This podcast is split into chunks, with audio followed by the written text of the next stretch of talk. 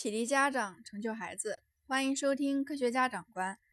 今天要给大家分享的题目是：学霸不是天生学习好，而是他们懂得刻意练习。早在二十多年以前，芝加哥大学的教育学家就曾经深入考察过一百二十名从音乐到数学多个领域内的精英人物，发现他们小时候没有任何特别之处。后人的研究更证明。在多个领域，就连智商都跟一个人能不能达到专家水平没关系。有个匈牙利心理学家很早就相信，只要方法得当，任何一个人都可以被训练成为一个领域内的高手。为了证明这一点，他选择了一个传统上女性不擅长的项目，也就是国际象棋。结果，他和妻子把自己的三个女儿都训练成了象棋的世界大师，这就是有名的波尔加三姐妹。这个实验甚至证明，哪怕你不爱好这个领域，也能被训练成这个领域的大师。因为三姐妹中的一个就并不怎么喜欢国际象棋。但要想成为一个领域的大师，至少要完成一万个小时的练习。按照平均每天三个小时的练习时间，也就是差不多十年。但最关键的并不是练习的时间，而是练习的方法，也就是所谓的刻意练习。首次提出刻意练习这个概念的是佛佛罗里达大学的心理学家。这套练习方法的核心假设是，专家级水平是逐渐的练出来的，而有效进步的关键在于找到一系列的小任务，让受训者按顺序完成。这些小任务必须是受训者正好不会做，但是又正好可以学习掌握的。完成这种练习要求受训者思想高度集中。这就与那些例行公事或者带娱乐色彩的练习完全不同。刻意练习的理论目前已经被广泛接受。那么，学霸们到底是如何运用刻意练习的呢？一，在学习区练习。心理学家把人的知识和技能分为层层嵌套的三个圆形区域。最内一层是舒适区，是我们已经熟练掌握的各种技能；最外一层是恐慌区。是我们暂时无法学会的技能，二者中间则是学习区。只有在学习区里面练习，一个人才可能进步。在我们的学校里，老师会根据大部分学生的学习情况布置作业和练习。而学霸们面对这种情况，他们不会听话，把作业完成就结束，而是自己想办法买一些难度更大的习题集，来提升自己的练习水平。那么一开始可能他只是比别人进步一点点，时间长了就会是非常惊人的差距。所以学霸运用刻意练习的第一招就是在学习区学习。二、大量重复练习。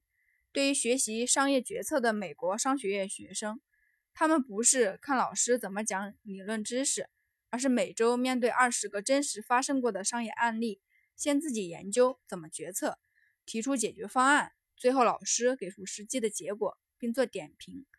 丘吉尔的精彩演讲也是一遍遍对着镜子大量重复训练的结果。所以在学习过程中，英语好的学霸他肯定一直坚持背着单词，尽管枯燥无味；数学好的学霸他肯定也一直坚持做着试题，尽管无聊至极。都说熟能生巧，这句古话也不无道理。想成为学霸，大量重复的练习。那肯定是不可少的。三、持续获得有效的反馈。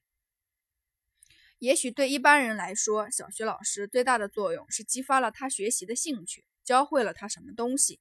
而真正的学霸都有很强的自学能力，对他们而言，老师最重要的作用就是提供即时的反馈。知识学的好与不好，最好有人能随时指出，本人必须能够随时了解练习结果。看不到结果的练习等于没有练习。如果只是应付了事，你不但不会变好，而且会对好坏不再关心。在某种程度上，刻意练习是以错误为中心的练习。学霸们每天都会有非常具体的小目标，对自己的错误极其敏感，并不断寻求改进。比如老师布置的作业和练习，自己做完就立即寻找办法获得正确答案，看看自己是否做对。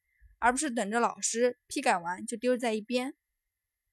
再比如学单词，不是学霸记忆力好，而是知道先把单词读一遍，然后录音录下来，然后再自己听着录音默写一遍。这样的及时反馈，他就知道自己到底记住了多少单词，在不断修正。四、精神高度集中，在刻意练习里非常重要的一点就是专注力。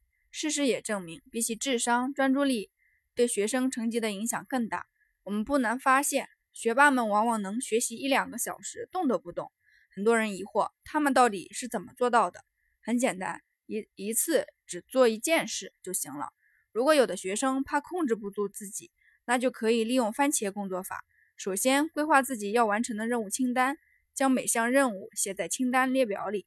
接着设定你的番茄钟，也就是闹钟，时间二十五分钟，开始第一项任务，直到番茄钟响铃停止。